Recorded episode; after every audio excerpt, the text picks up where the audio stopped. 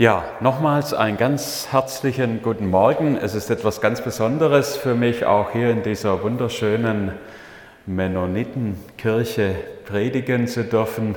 Es ist schön, dass wir hier Gottesdienst feiern können. Vielen Dank, Basti, für diese ermutigende Geschichte auch zu Anfang, wie wir ganz unkompliziert Jesus weitergeben können. Und vielen Dank für die schönen Lieder die ihr in unsere Herzen gesungen habt. In dieser Zeit wird das Wort ja nochmal ganz wichtig. Singt und spielt dem Herrn in euren Herzen. Also auch wenn wir nicht artikulieren können, können wir im Herzen mitsingen und mitgehen. Ich möchte euch eine Geschichte lesen aus dem Alten Testament, aus dem zweiten Buch der Könige. Zweiter Buch Könige, Kapitel 4. Und da heißt es, eine Frau von den Frauen der Prophetensöhne schrie zu Elisa, dein Knecht, mein Mann, ist gestorben. Und du hast doch selbst erkannt, dass dein Knecht den Herrn fürchtete. Und jetzt ist der Gläubiger gekommen, um meine beiden Söhne für sich als Sklaven zu nehmen. Und da sagte Elisa zu ihr, was soll ich für dich tun? Sag mir, was du im Haus hast. Und sie sagte, deine Magd hat gar nichts im Haus, als nur einen Krug Öl. Da sagte er, geh hin, erbitte dir Gefäße von draußen, von all deinen Nachbarinnen, leere Gefäße, aber nicht zu wenige. Und dann geh hinein, schließ die Tür hinter dir und hinter deinen Söhnen zu und gießen all diese Gefäße und das, was voll ist, stelle beiseite.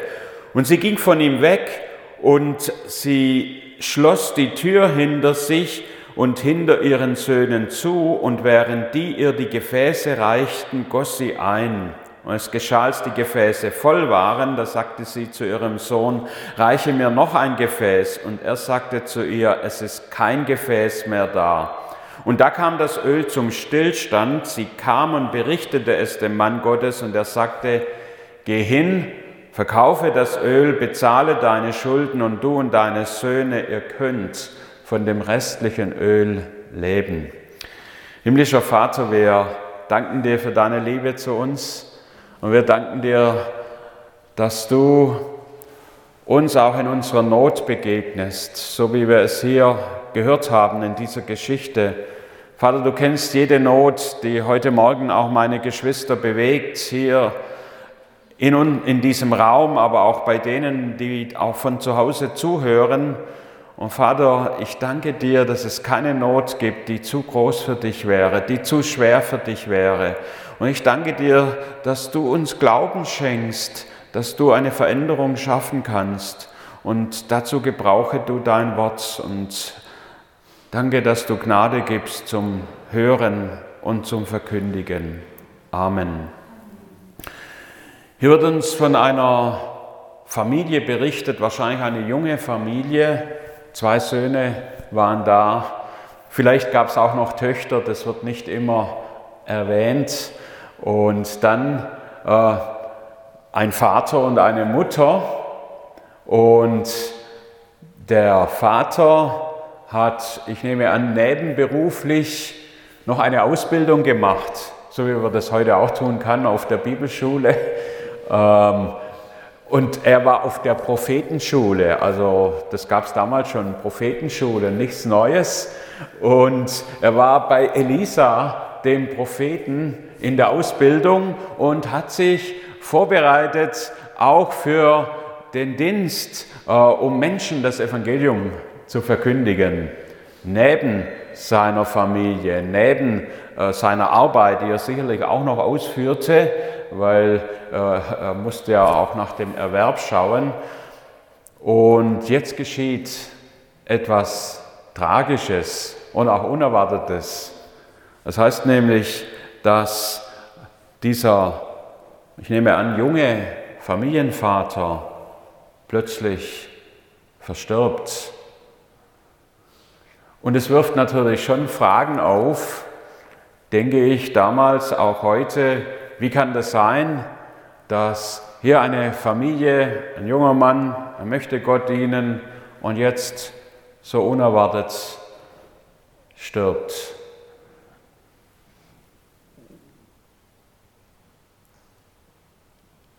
Ein wenig kann ich mitfühlen, nur ein wenig wie es dieser Familie wohl ergangen ist.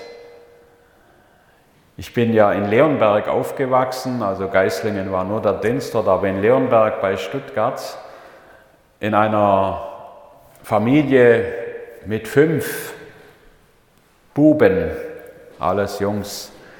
Ähm, und mein Vater starb plötzlich und unerwartet mit 37 Jahren.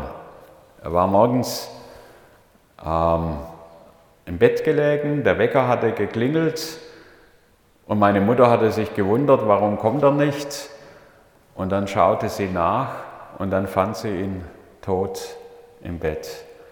Ich war damals äh, sieben Jahre alt und mein älterer Bruder war neun und die anderen drei waren alle jünger, also immer im Abstand von zwei Jahren. Der jüngste eineinhalb Jahre. Und jetzt war meine Mutter mit uns fünf Buben alleine und ja, sie hat uns dann auch alleine aufgezogen, sie hat nicht mehr geheiratet. Und so kann ich ein ganz klein bisschen mitfühlen, wie es jetzt auch dieser Frau ergangen ist. Auch wir hatten ein Haus. Glücklicherweise konnte man damals keinen Kredit aufnehmen, wenn man nicht gleichzeitig auch eine Lebensversicherung abgeschlossen hat. Und so konnte wenigstens ein Teil der Schulden dann auf diese Weise zurückbezahlt werden. Trotzdem mussten wir ja für den täglichen Lebensunterhalt sorgen. Und ich weiß, was es bedeutet, ja, auch in Armut, in Herausforderungen aufzuwachsen. Aber meine Mutter hatte einen ganz, ganz festen Glauben an Gott. Den hat sie an uns Kinder alle fünf weitergegeben. Und sie war auch jeden Sonntag im Gottesdienst, damals in Stuttgart-Zuffenhausen in der Volksmission.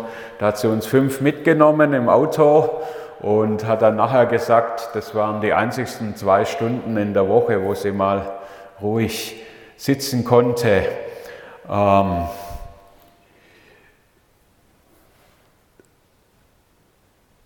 wir sind nicht von Leid verschont in dieser Welt, auch wenn wir an Jesus glauben.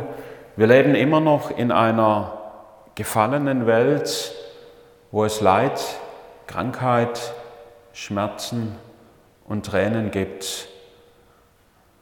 Aber Jesus möchte bei uns sein und uns helfen in allen Herausforderungen, die wir haben. Und es möchte ich dir zusprechen. Jesus möchte dir helfen in deiner Not, ob es Krankheit ist, ob es eine finanzielle Not ist, ob es ein Beziehungsproblem ist.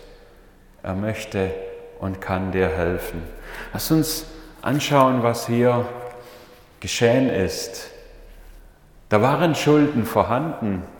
Es wird uns nicht gesagt, woher. Vielleicht haben die ein Stück Land gekauft oder sie haben ein Jochochsen gekauft oder Holz, um ein kleines Häuschen zu errichten, irgendetwas. Auf jeden Fall mussten diese Schulden regelmäßig bedient werden. Und deshalb habe ich vorhin gesagt, ich glaube, dass der Vater gearbeitet hat neben der Schule und, dafür, und damit auch gesorgt hat, dass diese Tilgungen regelmäßig fließen konnten. Und das war jetzt vorbei. Also zusätzlich zum Verlust des Vaters war auch eine große finanzielle Not da. Und diese Frau konnte jetzt nicht arbeiten. Erstens hatte sie Kinder und wahrscheinlich hat sie auch nichts gefunden. Und da war sie nicht in der Lage, diese Schulden abzuzahlen, obwohl sie sich bemüht hat. Also man muss ja immer zwischen den Zeilen lesen in dieser Geschichte. Als sie zu Elisa kommt, sagt sie, sie hat gar nichts mehr als nur noch ein Krug Öl. Das zeigt mir, dass sie wohl alles, was sie hatte, verkauft hat. Ihr Inventar, ihr Familienschmuck, wenn es was gab, alles, was da war, Und so hat sie immer versucht, noch äh, diese Schuld zu bezahlen. Und dann kam aber irgendwann der Punkt, da war nichts mehr da. Und es gab es damals keine pfändungsfreien Grenzen, die wir heute glücklicherweise haben. Wenn jemand in Insolvenz geht, muss man ihm doch äh, so viel überlassen, dass er davon noch leben kann. Damals haftete man selbst mit seinem Leben, wenn man nicht bezahlen konnte. Und deshalb kam der Schuldner und sagte, du hast ja zwei Buben. Der davon auch ein, der so wunderschön gespielt hat. Und dann sagte sie, hör, den nehme ich mit und den anderen auch.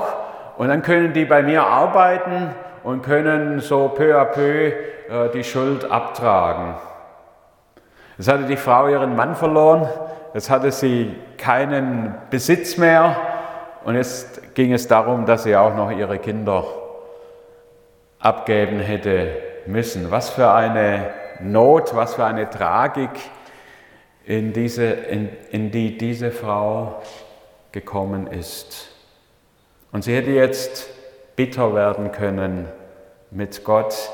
Sie hätte all die Fragen stellen können. Vielleicht hat sie die Fragen auch gestellt. Warum lässt du das zu? Wir haben doch dir gedient, wir haben doch alles gegeben für dich und jetzt wird uns alles genommen. Vielleicht stellst auch du solche Fragen. Warum geht es mir so, wenn ich andere Menschen betrachte oder auch andere Christen, die haben nicht die Probleme, die ich habe. Warum ausgerechnet ich? Die Frau wurde nicht bitter, sie hat auch nicht angeklagt und sie hat jetzt etwas gemacht, das finde ich sehr gut, von dem können wir auch lernen. Nämlich, was hat sie gemacht? Sie hat Hilfe gesucht. Sie ging zu ihrem geistlichen Leiter, oder heute wird man sagen Pastor, Hauskreisleiter, zu Elisa und sie hat ihm ihre ganze Not erzählt. Ich habe mir so die Frage gestellt, warum ist sie nicht früher zu Elisa gegangen? Vielleicht war sie aus dem Schwabenland und da gilt das Denken, wenn man Leute fragt, ja, es geht schon, es geht schon. Wie geht's dir? Ah, gut, gut, wie geht es dir wirklich? Ah, nicht gut. Äh, aber ich will ja niemand belasten mit meiner Not. Ich will ja niemand Mühe machen. Ich muss selber schauen, wie ich durchkomme. Ähm, das ist eine gute Haltung und dann aber auch wiederum nicht so gut, weil die Gemeinde Jesu da ist, um sich gegenseitig zu helfen. Apostel Paulus sagt, wenn ein Glied leidet, dann leiden alle mit.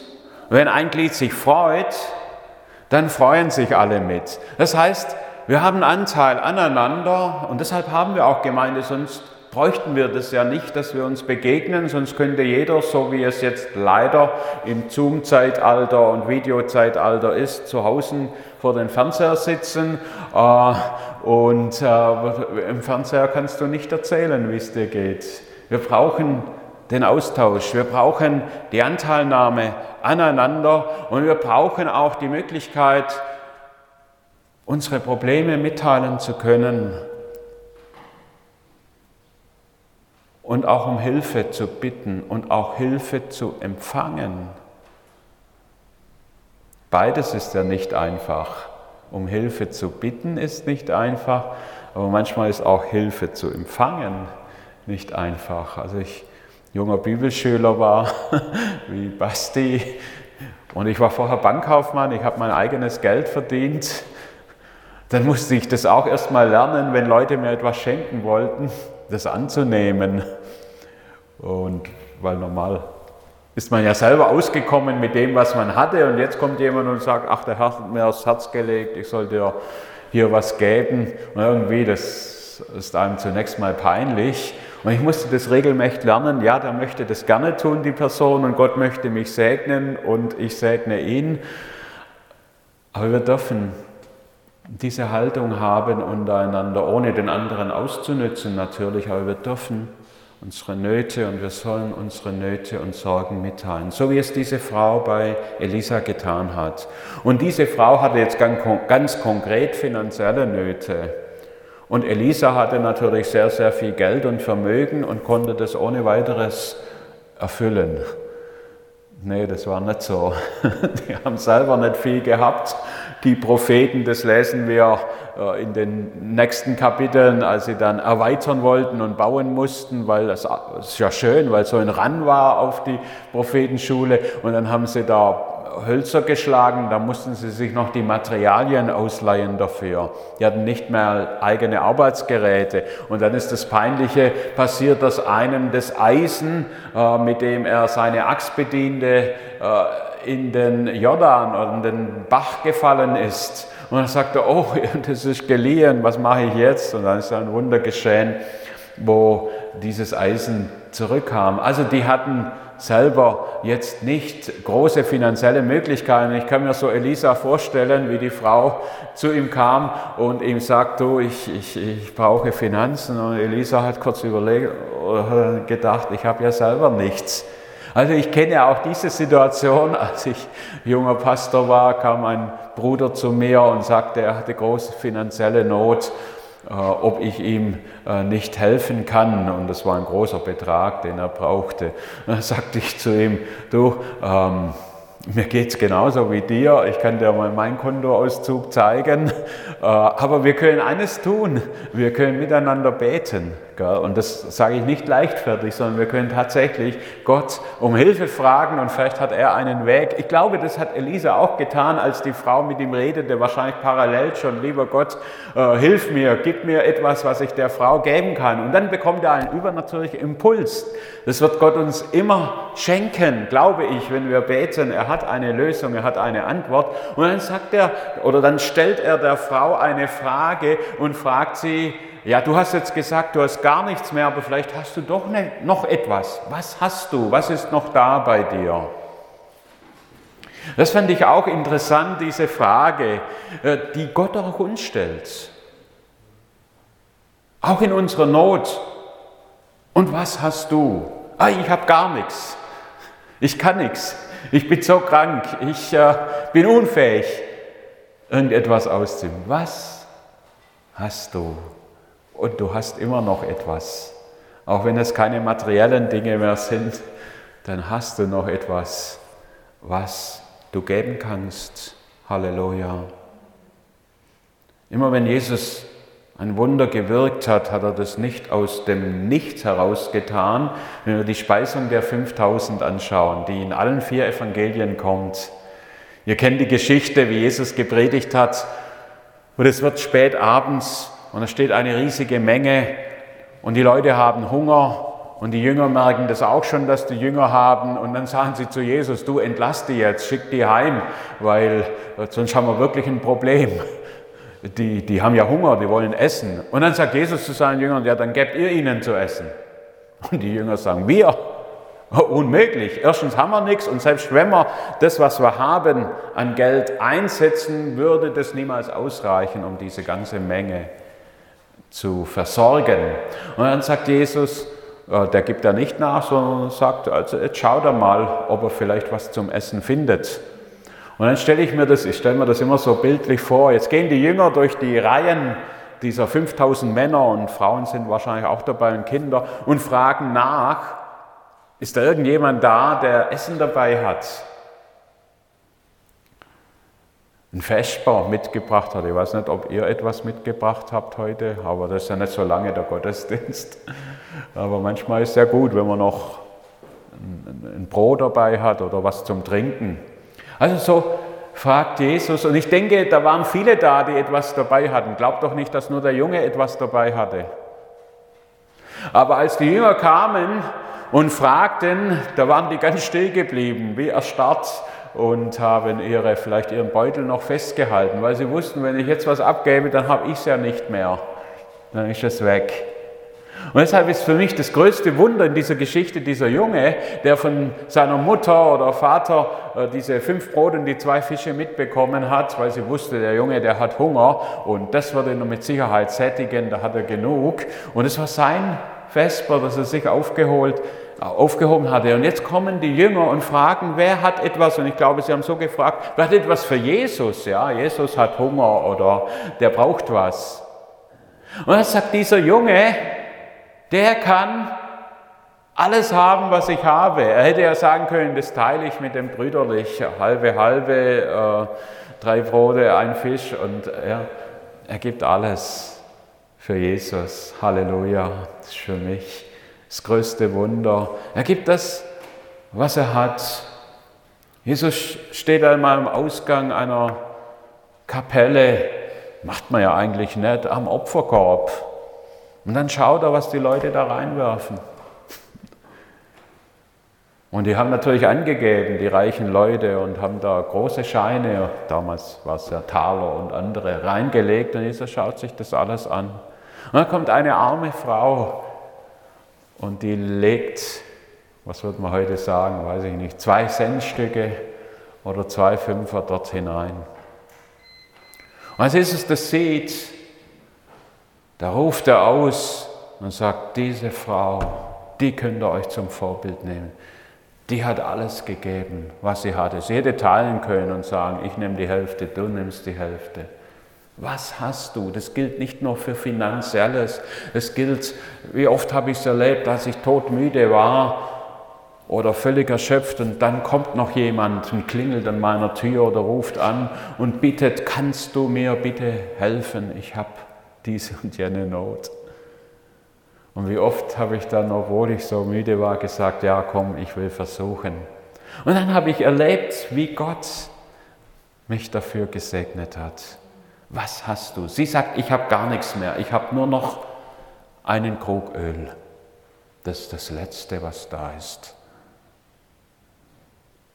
Ich nehme an, das war nicht nur irgendein Öl. Man kann ja heute Öl sehr, sehr günstig kaufen im Supermarkt für 1,99 Euro oder 2 Euro noch was, Biskinöl oder sonst etwas. Ähm, damals waren diese Öle und diese Salben schon etwas ganz Besonderes. Es wird uns eine Geschichte berichtet im Neuen Testament, wo auch eine Frau so ein Fläschchen, Alabasterfläschchen hatte, heißt es dort. Und diese, als sie hört, dass Jesus in der Gegend ist, da kommt sie und nimmt dieses Alabasterfläschchen mit. Und als sie Jesus sieht, da bricht sie den Siegel oben, das war speziell versiegelt, dass da wirklich nur höchstens ein Tropfen herauskommt. Da bricht sie das auf und sie leert den ganzen Inhalt des Gefäßes über Jesus hinweg. Und die Jünger, die das beobachten, rechnen blitzschnell aus, die kannten sich auch aus, was für einen Wert es hatte, was die Frau jetzt gerade getan hat. Und sie sagen, und Judas sagt es, man hätte das Gefäß für 200 Denare verkaufen können. Wie viel sind 200 Denare? Ein Denar war der Tageslohn eines Arbeiters. Wenn ein Arbeiter den ganzen Tag gearbeitet hat, bekam er einen Denar. 200 Denare entspricht dann 200 Arbeitstagen. Das heißt, dieses Gefäß hatte fast das gesamte Jahresgehalt eines Arbeiters wert. So kostbar war das. Und das gießt diese Frau, die sicherlich nicht reich war, in einem Augenblick über Jesus hinweg, um ihm zu zeigen, wie wertvoll er für sie ist und dass sie alles bereit ist für ihn zu geben. Und ihr kennt die Szene, wie die Jünger wütend sind und wie Jesus schließlich sagt, lasst die Frau in Ruhe. Er versteht gar nicht, was hier geschieht. Diese Frau hat mich sogar gesalbt auf meinen Tod hin. Wir wissen, als Jesus dann gestorben war, sind einige Frauen hingegangen und wollten ihn salben. Da konnten sie ihn aber nicht mehr salben, weil er schon weg war. Er war auferstanden. Aber diese Frau hat das vorweggenommen. Und sie hat alles gegeben. Also dieses Ölgefäß, das diese Frau noch hatte, vermute ich, und deshalb hatte sie es auch noch, war etwas ganz Wertvolles. Und jetzt gibt, Jesus, gibt, der Prophet ihr unter der Inspiration Gottes einen sehr merkwürdigen Auftrag. Er sagt nämlich zu ihr, geh mal zu deinen Nachbarn und dann leih dir von denen Gefäße und Töpfe aus. Aber nicht zu wenige, also musst dich schon anstrengen und ein paar einsammeln. Und dann tust sie alle in deiner Wohnung versammeln, äh, die Gefäße. Die Frau hätte jetzt sagen können, was für ein absurder Auftrag. Die das sagen können, weiß der Prophet nicht, welche Probleme ich habe. Ich habe genug Not schon. Jetzt soll ich noch durch das Dorf ziehen und da überall anklopfen oder klingeln heute und dann wie ein Bettler bitten, hast du ein Gefäß, kannst du mir das ausleihen oder ich bräuchte das. Ah, es war kein einfacher in einer gewissen Weise ein einfacher Auftrag, aber dann doch kein einfacher Auftrag. Wenn Jesus uns einen Auftrag gibt, dann ist es niemals so, dass er unmöglich wäre zu erfüllen, aber er ist oft so, dass unser Verstand, unsere Erfahrung und alles, was wir bisher getan haben, dem widerspricht und sagt, das ist unmöglich, das kann so nicht funktionieren, das klappt so nicht. Du kannst nicht die Jungs fragen, ob du da Fußball mitspielen kannst, das wollen die nicht. Äh, oder wenn er dir einen Auftrag, einen anderen Auftrag gibt. Unser Verstand sagt oft nein. Das erste Wunder von Jesus geschehen ist, Hochzeit zu Kana, peinliche Situation, der Wein war ausgegangen. Und Jesus sagt schließlich, okay, füll die Wasserbehälter. Das waren die Reinigungsbehälter, große Behälter zur kultischen Reinigung. Füllt sie und dann bringt sie dem Speisemeister. Da hätten die Diener, die ich bewundere, sagen können, das ist doch absurd, das machen wir ganz bestimmt nicht. Wir machen uns ja zum Gespött der Leute, machen sie aber nicht, sondern sie tun es und dann gehen sie hin und dann geschieht das Wunder. Halleluja. Wenn Gott uns einen Auftrag gibt und wir diesen aufführen, dann erleben wir die Wunder Gottes. Die großen Männer und großen Frauen Gottes, von denen wir oft schwärmen, die hat nur eines von uns unterschieden oder unterscheidet oft nur eines von uns, dass sie eben das getan haben, was Gott ihnen gesagt hat. Diese Frau, sie tut das, was Elisa ihr sagt. Sie geht hin und es war nicht einfach. Ihr wisst es selber, wenn jemand an eurer Tür klopft oder an meiner, ähm, da überlegt man sich erstmal, macht man da auf, wer kommt da, was will die Person noch, meine Kinder noch klein waren und ich gewisse Leute gesehen habe, die durch die Straßen gingen in ihren schwarzen Anzügen und ich schon wusste, von welcher Fraktion die sind, also von welcher, dann habe ich gesagt, wir verhalten uns jetzt ganz ruhig, wenn es klingelt und warten einfach, bis das Übel, bis sie weitergezogen sind. Es war damals sicherlich nicht anders. Die hat nicht jeder großzügig aufgemacht. Die Leute haben sich gefragt, was will die Frau? Was macht die mit den ganzen Töpfen? Warum will die Töpfen? Dreht die durch oder was? Und dann gab es solche, die sagten, naja, wir haben noch so einen alten Topf, den wollten wir sowieso beim nächsten Sperrmüll mitgeben. Also Emma, schau mal, ob der noch oben liegt und dann geben wir der der Frau mit. Auch diese Erfahrung durfte sie machen. Manch einer hat vielleicht auch gesagt, komm, die Frau tut uns leid, bring das beste Gefäß. Und manch einer hat gesagt, leider habe ich keinen Topf mehr, obwohl man schon durch das Fenster sehen konnte, da waren ganz viele. Aber sie füllt ihren Auftrag aus. Nicht zu wenige, nicht zu wenige, nicht nur zwei oder drei. Und sie geht durch das ganze Dorf, glaube ich, durch ganz Ebersheim, würde man hier sagen. Jedem Haushalt war sie. Und dann hat sie auch einige Töpfe, viele Töpfe zusammen. Und die stellt sie jetzt alle zu Hause bei sich auf. Und was hat der Prophet gesagt? Dann schließt die Tür zu und macht die Fenster zu. Warum hat er das gesagt? weil es da viele, viele Neugierige gab, die jetzt wissen wollten, was geschieht jetzt mit den Töpfen, was hat die vor, ist die durchgedreht, was. Jesus hat gesagt, oder äh, Gott hat gesagt, alles zumachen. Wunder dienen nicht dazu, um eine Showveranstaltung zu machen. Wunder dienen zur Verherrlichung Gottes, das ist richtig, aber nicht zur Verherrlichung von Menschen und auch nicht, um irgendeinen eine Show aufzuführen. Jesus hat oft im Verborgenen gewirkt. Jesus hat manchmal Heilungen gemacht und zum Kranken gesagt, sag es niemand, damit hier kein Aufruhr und äh, Ding entsteht.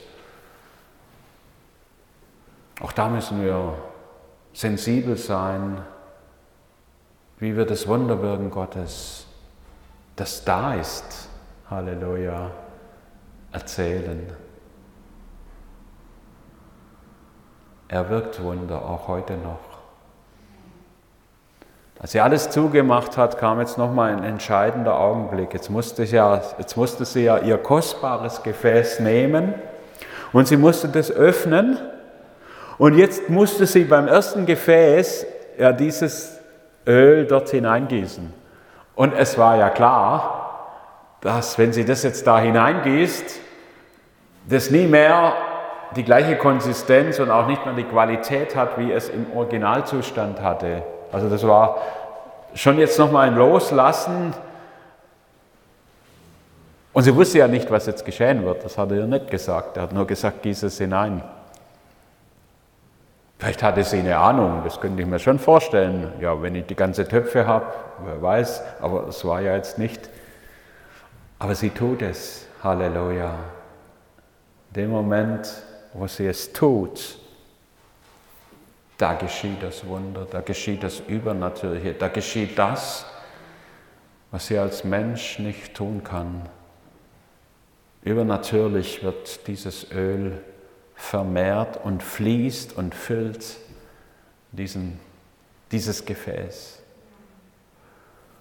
Und sie gießt weiter in das nächste Gefäß und sie gießt in alte Gefäße und neue Gefäße, in äh, zermackte Gefäße und in saubere Gefäße.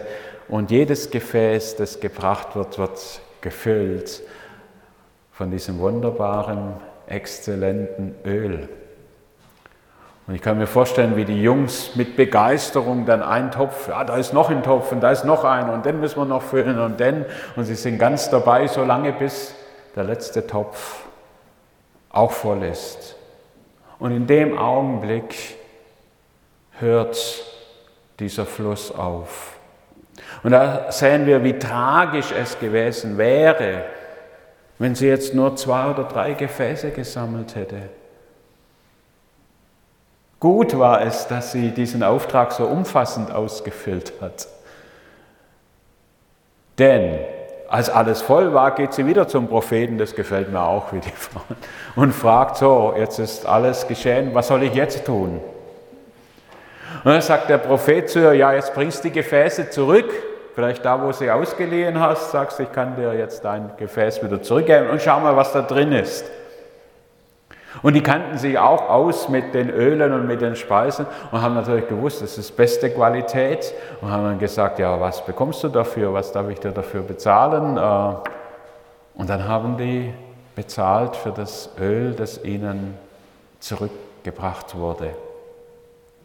Und jetzt sehen wir auch nochmal, dass es allerbeste Qualität war, weil sie hat so viel Erlös gemacht, dass sie von diesem Erlös auf einen Schlag ihre ganzen Schulden abzahlen konnten. Also wie eine Lebensversicherung. Halleluja. Auf einen Schlag war sie alle ihre finanziellen Schulden los. Und nicht nur das, sondern es war noch so viel übrig, dass sie von dem Rest leben konnte. Sie musste sich keine Sorgen mehr machen, wie ernähre ich meine Kinder, wie komme ich durch. Und damit endet diese Geschichte, damit endet auch meine Predigt fast. Ich habe euch autobiografisch am Anfang meine Geschichte erzählt. Mein Vater hatte eine Arbeit bei der Firma Bosch und weil das Geld nie ausreichte für die junge Familie, hat er noch zusätzlich gearbeitet bei einem Baubetrieb, um noch etwas dazu zu verdienen. Trotzdem hat das Geld nie gereicht bei uns. Es war immer knapp. Als mein Vater gestorben war, war meine Mutter frei, auch was das Geben betrifft, so zu geben, wie sie das gerne wollte. Und meine Mutter ist eine überaus großzügige Frau gewesen. Sie ist zwischenzeitlich schon beim Herrn. Sie hat auch viele Missionare versorgt oder nicht versorgt, aber gespendet. Das sind von überall her die Briefe. Ich glaube, da war große Trauer auch bei den Missionaren, als sie gestorben ist. Und sie hat dieses Prinzip des Gebens in mich, in uns als Kinder schon von Jugend auf hineingelegt. Und wir haben erfahren, wie Gott uns immer wieder übernatürlich versorgt hat als junge Familie. Und ich habe das mitgenommen auch in meinen Dienst. Und am Anfang hatte ich wirklich sehr, sehr, sehr, sehr, sehr wenig. Und als junge Familie mit meiner Frau. Und ich kann mich erinnern, äh, wo unser Konto wieder tief im Minus war. Und ich habe das so angeschaut mit meiner Frau und dann habe ich zu ihr gesagt, gerade jetzt müssen wir geben, weil wir haben ja gar keine andere Möglichkeit, weil Gott gesagt hat, wer gibt, dem wird gegeben und er wird uns segnen. Und so haben wir das erlebt, immer und immer wieder. Das bezieht sich nicht nur auf den Bereich Finanzen, habe ich vorhin gesagt, es bezieht sich auch auf das, was wir an Liebe weitergeben an andere Menschen. Das sind die Kleinigkeiten, wie begegnen wir Menschen beim Einkauf der Verkäuferin, die im Stress angemault wird von jedem und der du ein freundliches Wort sagen kannst. Die Verkäuferinnen haben sich immer gerissen, meine Frau zu bedienen. Warum? aus diesem Grund, weil sie wussten, die ist höflich, die ist nett, ja, die gibt sogar Trinkgeld. Darf man auch mal Kassiererin einfach was hinstellen. Danke für Ihren Dienst. Lasst uns auch in unserer Schwachheit weitergeben. Und dann kann Gott uns und will er uns segnen. Der Mann ist nicht wieder lebendig geworden hier in der Geschichte. Der wurde nicht von den Toten auferweckt. Wir wissen, dass es in anderen Begebenheiten geschehen ist, aber hier ist es nicht geschehen. Nicht jeder Kranke wird geheilt. Wir beten für die Kranken, wir erleben immer wieder Wunder, ich auch, aber wir erleben auch, wie manche nicht geheilt werden. Und ich kann euch nicht beantworten, warum es so ist. Und es hat auch gar keinen Sinn, darüber nachzudenken. Wer hat gesündigt, dieser oder seine Eltern, dass es so ist mit ihm? Jesus sagt, lass diese Fragen zu seinen Jüngern. Wir leben in einer gefallenen Welt, wo wir mit Leid und mit Schmerzen konfrontiert sind und manche Dinge verstehen wir nicht. Die verstehen wir erst in der Ewigkeit. Aber Gott und Jesus möchte uns helfen in dieser Welt. So wie es David sagt, wenn ich gehe durchs finstere Tal, dann fürchte ich kein Unheil. Du gehst mit mir und du bringst mich durch dieses Tal hindurch. Halleluja. Und wenn ich durchs Tal des Todes wandere, auch dann bist du bei mir. Und wenn es damit endet, dass ich sterbe, dann werde ich bei dir in der Herrlichkeit sein. Ich musste leider auch schon Mütter beerdigen von jungen Kindern, die an Krebs gestorben sind. Und das ist tragisch für alle. Aber ich habe diese Auferstehungshoffnung, die ich auch immer verkündigt habe, dass Gott es recht macht und es gut macht.